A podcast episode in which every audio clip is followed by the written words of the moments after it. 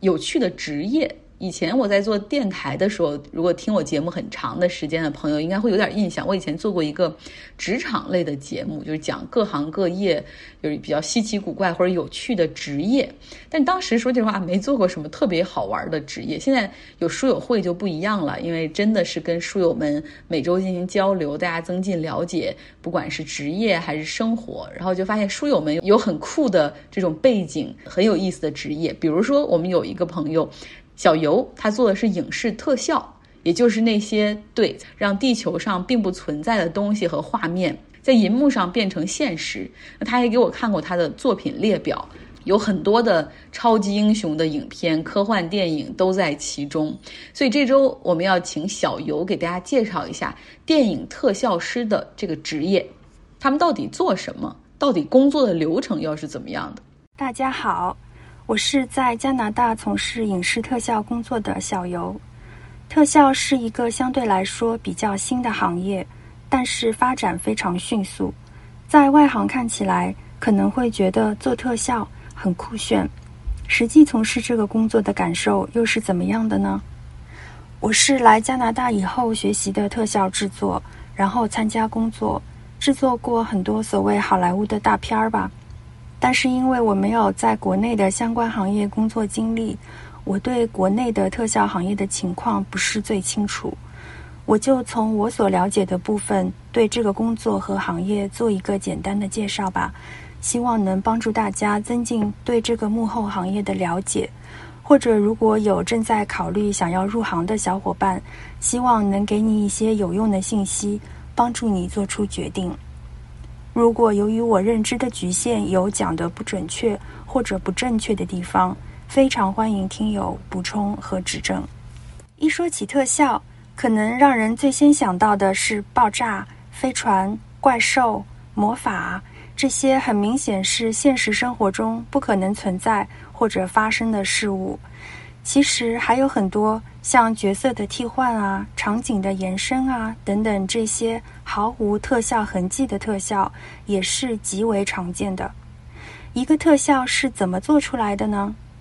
就真人电影特效来说，特效公司拿到原片以后，先要建模，就是在 3D 软件里把要做特效的物体或生物的模型做出来，比如车子啊、建筑物啊、怪兽啊等等。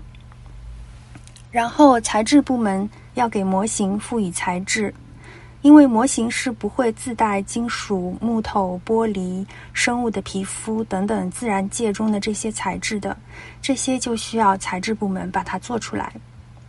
然后到绑定，绑定可以理解为一个生物的骨架，任何模型不管有没有生命，基本上都是需要一副骨架的，有了骨架才能赋予模型动作。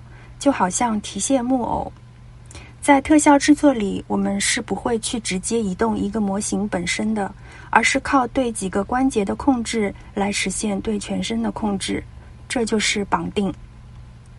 绑定好了，接下来到动画。这里说的动画不是指动画片的动画，而是特效制作流程中的一块。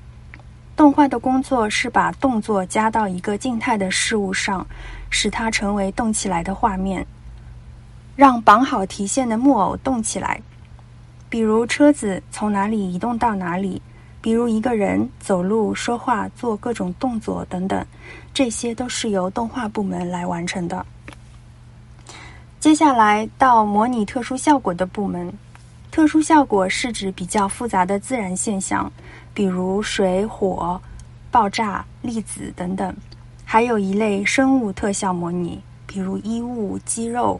植物、毛发等的动态，这些无法靠人工手动动画来制作，一般要靠电脑软件的模拟计算来完成。再接下来是灯光部门，顾名思义就是给特效主体打上灯光。如果没有灯光，那么所有的特效都是全黑的，就完全看不到漂亮的材质、丰富的动态了。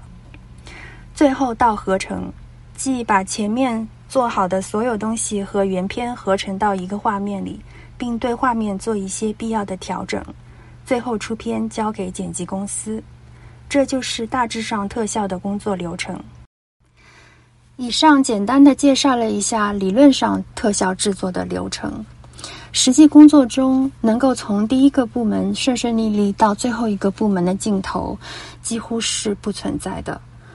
大多数时候，一个镜头的制作需要经过反复的修改，有的时候改了好几版以后，可能还是觉得前面的某一版最好，又改回去，也是很常见的。我记得还在学校的时候，就有前辈告诫过：如果你不是在做自己的个人项目，那么就不要对你做的东西投入太多的个人感情。哪怕你觉得自己做了一个非常完美的镜头，客户要求改就不能留恋，否则做这一行会很痛苦。周一，就北美的影视特效行业来说，大大小小特效公司的生存。差不多都寄托在好莱坞的五大电影公司身上。原先是六大，分别是迪士尼、华纳兄弟、环球影业、二十世纪福克斯、索尼和派拉蒙。二零一八年六月，迪士尼收购二十世纪福克斯之后，变成了现在的五大。五大电影公司掌握着特效公司的大部分资源，特效公司需要小心维护。和五大每一家的关系，如果和其中一家的关系没能维护好，那么很可能在整个业界的名声都会受到影响，有点一损俱损的味道。因为这样，特效公司在和电影公司的关系里是处于非常被动的位置的。举一个比较极端的例子，好莱坞之前有一家很有名的特效公司叫 Rhythm and Hughes。中文是节奏特效工作室，以下简称 RNH。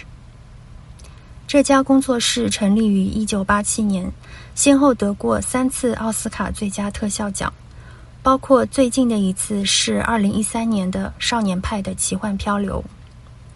但是很遗憾的是，这家公司在二零一三年二月十一日奥斯卡颁奖典礼前十一天宣布破产。当时。杜比剧院里面是奥斯卡的颁奖典礼，外面是五百多个游行抗议的特效人员。后来在 R N H 的特效总监上台领奖的时候，一提到 R N H 的事情，现场就立刻播放了大白鲨的音乐，他也被迫结束发言。后面李安上去领最佳导演奖，也许因为不想也被赶下台。在感谢名单里没有提到特效相关的人员或公司。像《少年派》这样一部特效非常吃重的影片，特效公司在导演的感谢词里提都不能提，着实令人唏嘘。像这样一个在业界非常有名望的公司，是怎么走到破产这一步的呢？有一部专门讲 R N H 破产经过的纪录片，叫《少年派后的日子》。有兴趣的朋友可以去找来看一下。这部片子拍摄于差不多快十年前了，但是片中提到的很多事情，放到今天来看也能很自然的带入。大部分特效师都是合同制的员工，合同跟着项目走，一个项目结束了，很可能就意味着要找下一份工作。出国前，我在一个五百强公司工作，福利待遇算是非常完善的。出国改行做特效以后，才发现这个行业可以说完全是另一副光景。一种很常见的特效师的生活状态，就是在一个公司做几个月，然后到另一个公司做几个月，然后再换公司，在不稳定的生活和不确定的未来里为生计奔波。合同制的员工也可能意味着没有一般正式员工可以享有的一些福利。带薪休假啊、保险啊之类的，有时候越到项目后期，为了赶工，工作时间也会越长。不过在加拿大，至少加班是有加班费的，算是一个小小的安慰吧。特效是好莱坞唯一一个没有工会的行业，不是做这行的话，可能也不太会有人注意到，在影片后面的演职人员表里。特效人员的名单是排在最后面的，司机、厨师、清洁工，在影片制作过程中出生的宝宝们等等，所有这些和影片直接、间接相关人员的名字都放完之后，才会看到特效师的名字。也许你会问：这么不稳定，为什么还要做这个呢？一句话回答这个问题：因为这是一个造梦的行业。很多人选择这个行业的理由，不是或者不单是为了赚钱。说实话，这也根本不是一个会赚大钱的职业，更多是因为性之所至，因为热爱。你不做没关系，想做的人有的是。特别是刚刚一只脚踩进门的小朋友，有很多人甚至愿意为爱发电，只要能有机会看到自己的名字出现在某部大片的演职人员表里。比如，如果你是从小看着《星球大战》长大的。想象一下，能在他的续作里看到自己的名字，那种满足感，对有些人来说是世间其他任何事情都无法比拟的。就北美的影视特效行业来说，大大小小特效公司的生存，差不多都寄托在好莱坞的五大电影公司身上。原先是六大，分别是迪士尼、华纳兄弟、环球影业、二十世纪福克斯。索尼和派拉蒙。二零一八年六月，迪士尼收购二十世纪福克斯之后，变成了现在的五大。五大电影公司掌握着特效公司的大部分资源，特效公司需要小心维护和五大每一家的关系。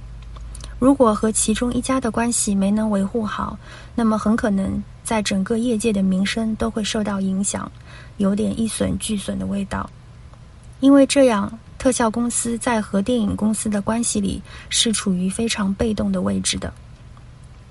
举一个比较极端的例子，好莱坞之前有一家很有名的特效公司叫 Rhythm and Hues，中文是节奏特效工作室，以下简称 R.N.H。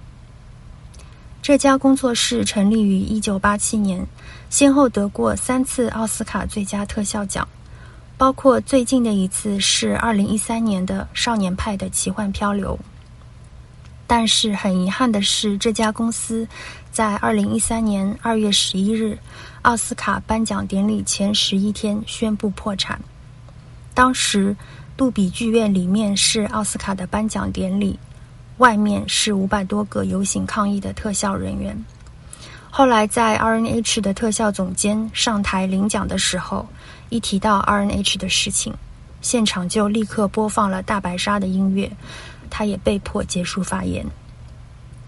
后面李安上去领最佳导演奖，也许因为不想也被赶下台，在感谢名单里没有提到特效相关的人员或公司。像《少年派》这样一部特效非常吃重的影片，特效公司在导演的感谢词里提都不能提，着实令人唏嘘。像这样一个在业界非常有名望的公司，是怎么走到破产这一步的呢？有一部专门讲 R N H 破产经过的纪录片，叫《少年派后的日子》，有兴趣的朋友可以去找来看一下。这部片子拍摄于差不多快十年前了，但是片中提到的很多事情，放到今天来看，也能很自然的带入。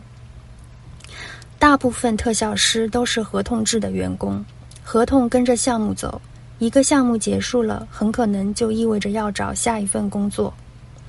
出国前，我在一个五百强公司工作，福利待遇算是非常完善的。出国改行做特效以后，才发现这个行业可以说完全是另一副光景。一种很常见的特效师的生活状态，就是在一个公司做几个月，然后到另一个公司做几个月，然后再换公司，在不稳定的生活和不确定的未来里为生计奔波。合同制的员工也可能意味着没有一般正式员工可以享有的一些福利，带薪休假啊、保险啊之类的。有时候越到项目后期，为了赶工，工作时间也会越长。不过，在加拿大，至少加班是有加班费的，算是一个小小的安慰吧。特效是好莱坞唯一一个没有工会的行业，不是做这行的话，可能也不太会有人注意到，在影片后面的演职人员表里，特效人员的名单是排在最后面的。